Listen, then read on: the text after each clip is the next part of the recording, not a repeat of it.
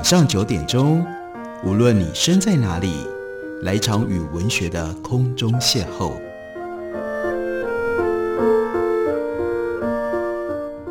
杨照谈书，邀您一同遨游文学世界，认识古今中外的经典之作。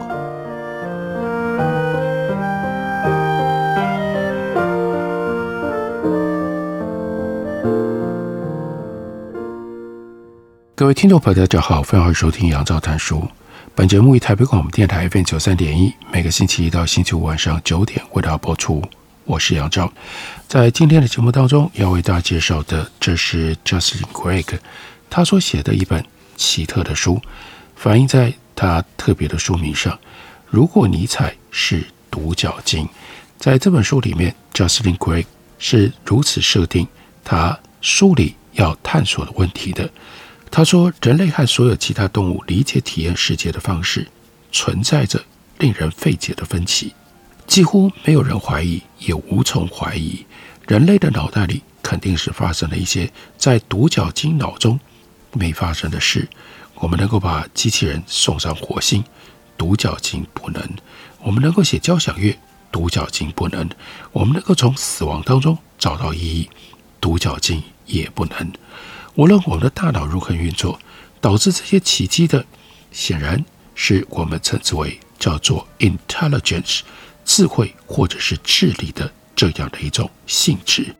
遗憾的是，尽管我们完全相信人类的智力、人类的智慧在动物当中是个例外，但没有人真正知道 intelligence 到底是什么。这或许可以用我们没有一套好的方法来为 intelligence 下定义。肤浅的说明带过，但 Justin Gray 他要表达的是，我们甚至不确定智力、智慧 （intelligence） 是不是一种可以度量、真实存在的概念。来想想看，碰触一下最热门的话题——人工智慧领域。这是我们试图创造的一种，顾名思义，拥有智慧的电脑软体或者是机器人的系统。但是对于如何定义这个，大家如此热衷于创造的东西，AI 研究人员他们其实并没有共识啊。在最近针对五百六十七位顶尖 AI 专家进行的一项调查当中，勉强过半，百分之五十八点六的人同意 AI 研究员王培对智慧的定义或许是最好的。这定义是说，智慧只在有限知识和资源下。工作的时候适应环境的方式，因此智慧系统应该凭借有限的处理能力，及时工作，随时接纳意外任务，并且从经验当中学习。这个操作定义将智慧解释为相对理性的一种形式。那换另外一个角度来看，也就表示有百分之四十一点四的 AI 科学家并不认为这就是对于智慧好的。准确的、正确的描述，在《Journal of Artificial General Intelligence》一期特刊当中，有几十名专家对于王培的定义发表了评论。在一个完全不出意料的转折当中，编辑群他们得出的结论是：如果读者期待我们对于 AI 定义出现共识，这恐怕要让他们失望了。但整个专门致力于创造智慧的科学领域。对于何谓智慧，始终没有，将来也不会有任何共识。这听起来还真的是相当荒谬的情况吧？顺带一提，心理学家也没有好到哪里去，将智力定义为人类心智独特属性的历史可以说是一团混乱。二十世纪英国心理学家 Charles Spearman，他提出智力的一般因素概念。用来解释为什么在心理测试当中表现良好的孩子，在其他类型的心理测试表现往往也更好。根据这一套理论，必然是某一些人拥有比别人更多可以量化的人类心智属性。这就是 SAT 大学入学测验或者是智商测验所展现的。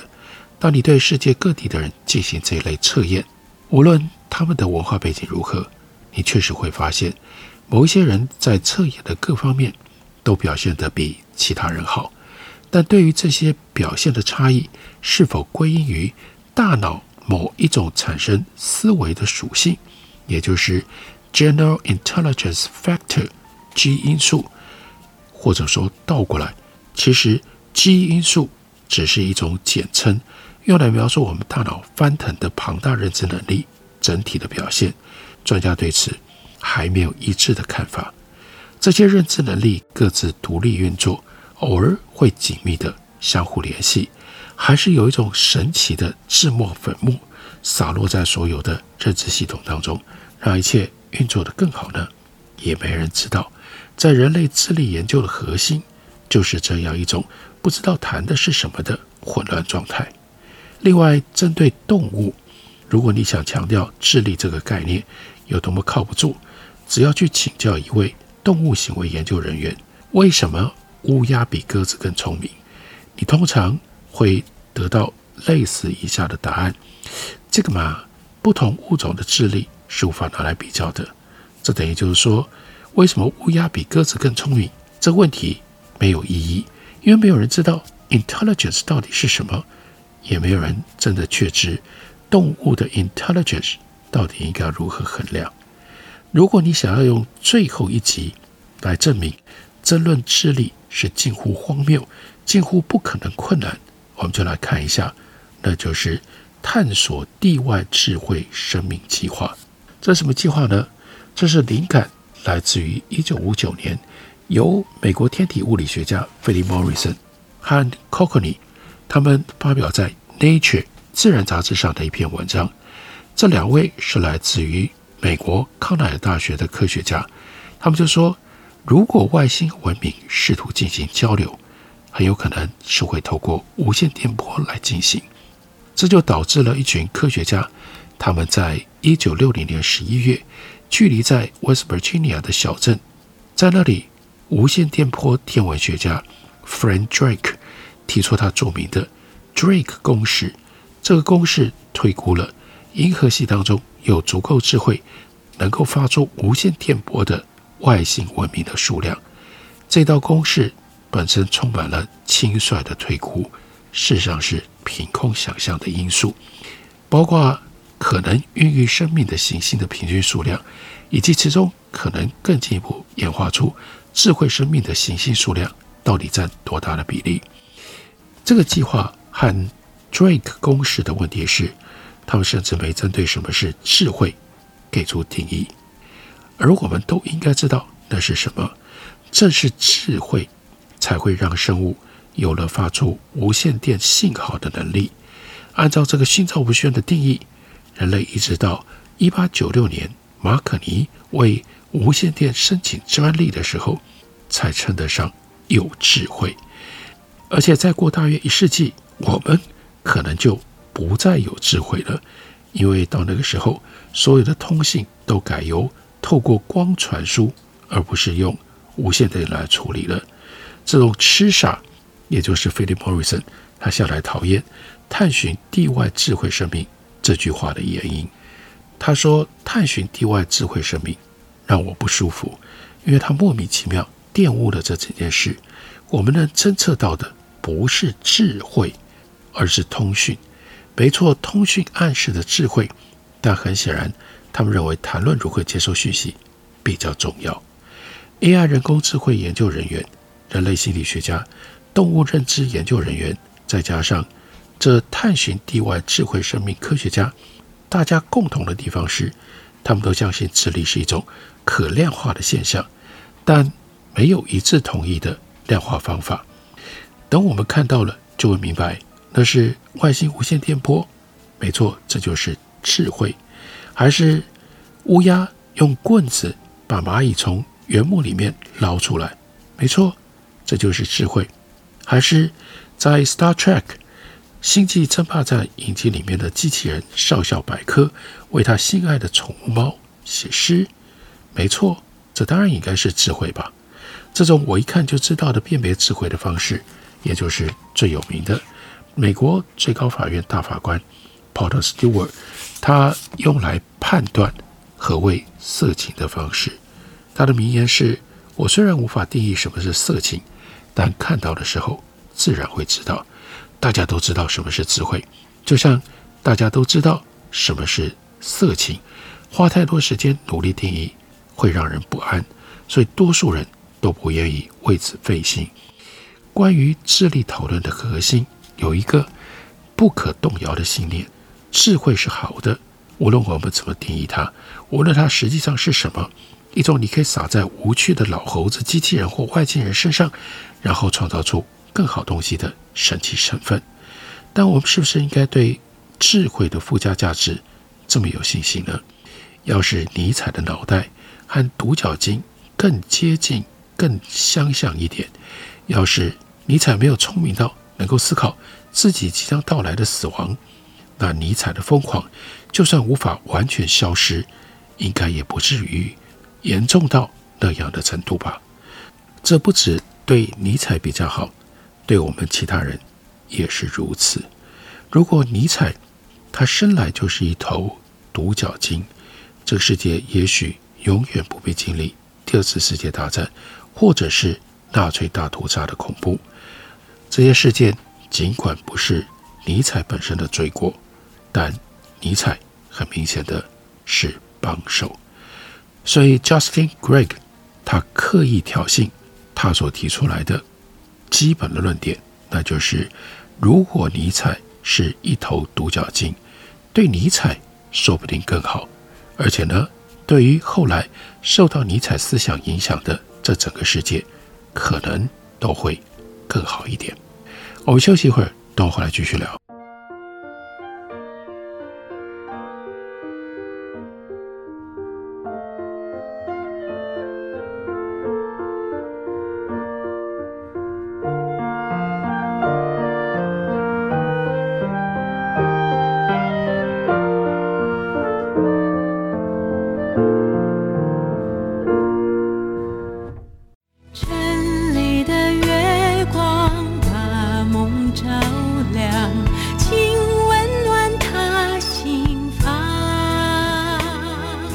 大家好，我是于台烟，听见台北的声音，就在台北广播电台 FM 九三点一 AM 一一三四。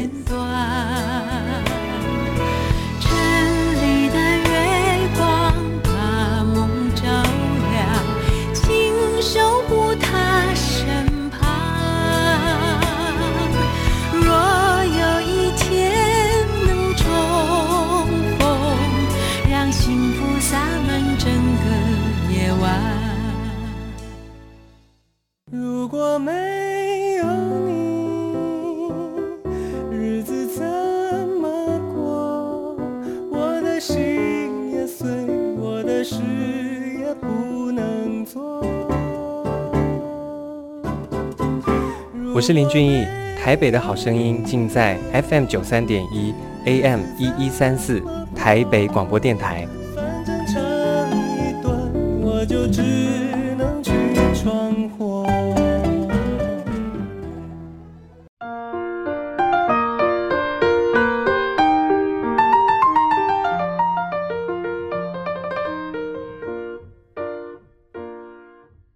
感谢你继续收听《杨照谈书》。本节目以台北广电台 FM 九三点一，每个星期一到星期五晚上九点为大家播出到九点半。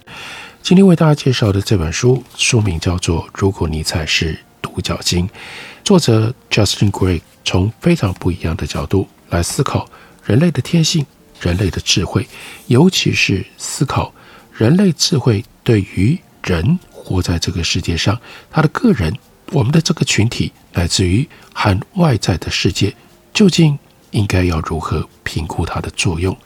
例如说，他就特别提到了 Homo sapien，也就是我们所属的这样的一个人，也就是我们所属的这个物种，是会说谎的。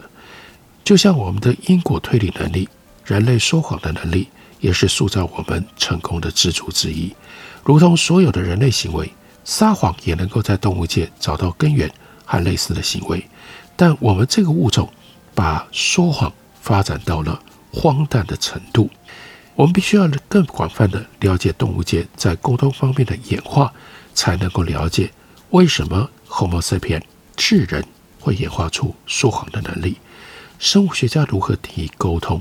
一个定义是一种将包含真实讯息的信号传递给另外一个生物，借以改变该生物的行为的方法。从生命开始演化以来，沟通一直是生物世界的核心。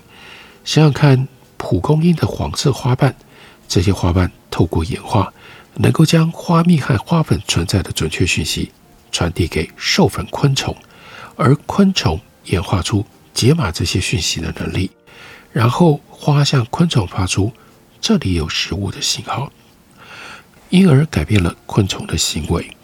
这种沟通系统对双方都有利，昆虫得到了食物，而当昆虫从一朵花飞到另一朵，花粉就传播开来了。几乎动物界的所有沟通都是透过传递有用、准确的信息来进行的。草莓箭毒蛙有鲜红色的外貌，这是一种向其他动物发出我们带有致命毒素的视觉信号。可是青蛙它其实并无意传达这个讯息，它只是天生如此，并不知道自己一身红意味着什么。像蛇这一类青蛙捕食者。天生就有一种能力的认识，那就是红色的青蛙不好吃。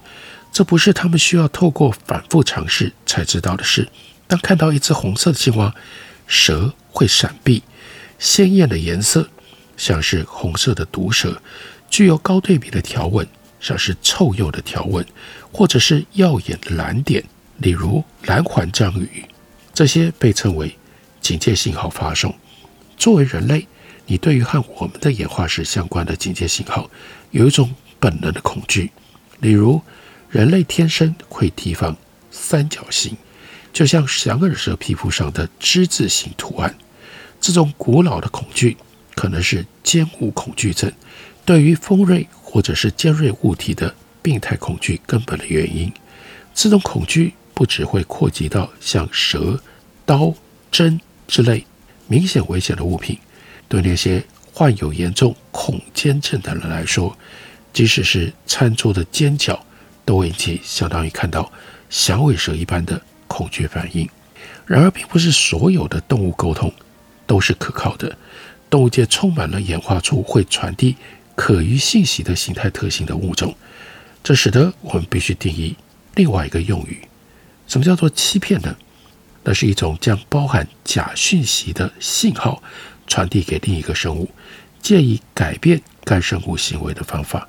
在生物学当中，虚假信号的一个典型例子是一个物种伪装成某个物种或别的动物。这是一种叫做拟态的现象。竹节虫就是最佳的例证。它们是昆虫，但它们的身体看起来像细枝条或者树枝。另外有蝴蝶鱼，它们的体侧有一个大黑点。称为眼点单眼，这会产生一种令人以为它们的身体是捕食者头部的视觉错觉。背式拟态是一种由无害动物演化模仿危险动物警戒信号的拟态，例如蜂行天牛有着让他们看来像致命黄蜂的黄黑色条纹，但实际上它们是无害的。蜂蝇它是不会蛰人的。有着使它们看起来很像蜜蜂的条纹状颜色。血毒蛙和草莓毒蛙一样红艳，但没有毒。重要的是，我们要了解，在描述动物沟通的时候，“欺骗”这个词在生物学当中没有任何负面的含义。我们认为欺骗是坏人出于邪恶目的所做的事，但在动物界，欺骗只是一种提供不正确信息的。沟通信号，在多数情况底下，沟通信号本身融入了动物的形态，让动物完全没有意识到它所传递信息的不正确性。对于非人类的动物，欺骗性信号的发生并没有欺骗的意图，他们可能也不知道信号本身是欺骗性的。所以，我们所分析的动物沟通可以说是被动或无意的。那只是动物演化来传送特定讯息的一种物理特性。然而，动物也可以主动有意的沟通。比如说，家里的猫，当一只猫要表达它不开心的时候，它会甩动尾巴，咚咚地拍打地板。拍击尾巴是猫演化来向其他猫传达有关其情绪状态的重要信号。这是真诚的。这种行为和猫的负面情绪状况是密切相关的。研究人员已经在灵长类狗、鸟身上发现许多策略性欺骗的案例，例如哀悼乌贼。乌贼是头足动物的一种，这类触手软体动物包括了章鱼、乌贼，它们在认知方面的表现超乎我们对这些瓜牛、田鱼近亲的预期。哀悼乌贼。长得很像章鱼，拥有出奇复杂的社交生活。它们生活在澳洲东海岸附近，聚集成为庞大的社群，形成壮观的景象。它们被称作色素体的充满色素的皮肤细胞，功能有点像电子阅读器当中的电子墨水，将所有个体的身体变成精致的视觉展示。这些繁复的图案和形状可以用于伪装和。沟通，在一天当中，雄乌贼通常会呈现出独特的条纹图案，而雌性则呈现斑点状的图案。在交配习性上，雄乌贼追求异性，不会容忍附近有比较小的同性下属，所以科学家就观察到，体型比较小的雄性会采取一种罕见而狡猾的策略性诈术来自取。优势雄性来增加自己和雌性交配的机会，而不会引起怀疑。那就是这样，体型较小的雄性面对雄性对手，它内侧的身体的颜色会发生变化，类似雌性的斑点图案；面对雌性内侧的身体，则保持正常的色彩模式。较大的雄性会上当。以为面前有两只雌性，而较小的则按照计划继续求爱，造成这种策略性欺骗，而不是正常欺骗的原因，在于信号本身，斑点图案通常是显示雌性特征的真实信号。更狡猾的是，它们只在一只雄性在场的时候才会出现这种行为。若周遭有较多的雄性，它们就不费事了。因为不同的视角就会揭发出他们在搞的鬼。所有动物沟通的策略形成了人类说谎能力赖以建构的基石。不过，说谎是全然不同的怪物。不过，说谎是全然不同的怪物，因为说谎需要一整套的认知技能。这套技能，即使是最精于谋略的欺骗者，像乌贼，都欠缺的。而将人类的撒谎能力和其他动物的欺骗行为区分开来的要素，那就是语言。人类语言和动物沟通之间的差异：动物沟通主要是传达和少数主题有关的讯息，人类语言则是能够传达关于任何主题的讯息。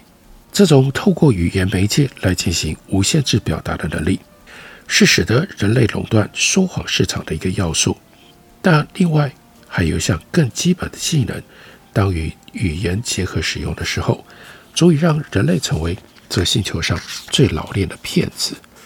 要理解人类为何如此精于说谎，首先，当人类说谎，这么做目的不光是改变预定接收方的行为，还要改变他们的信念。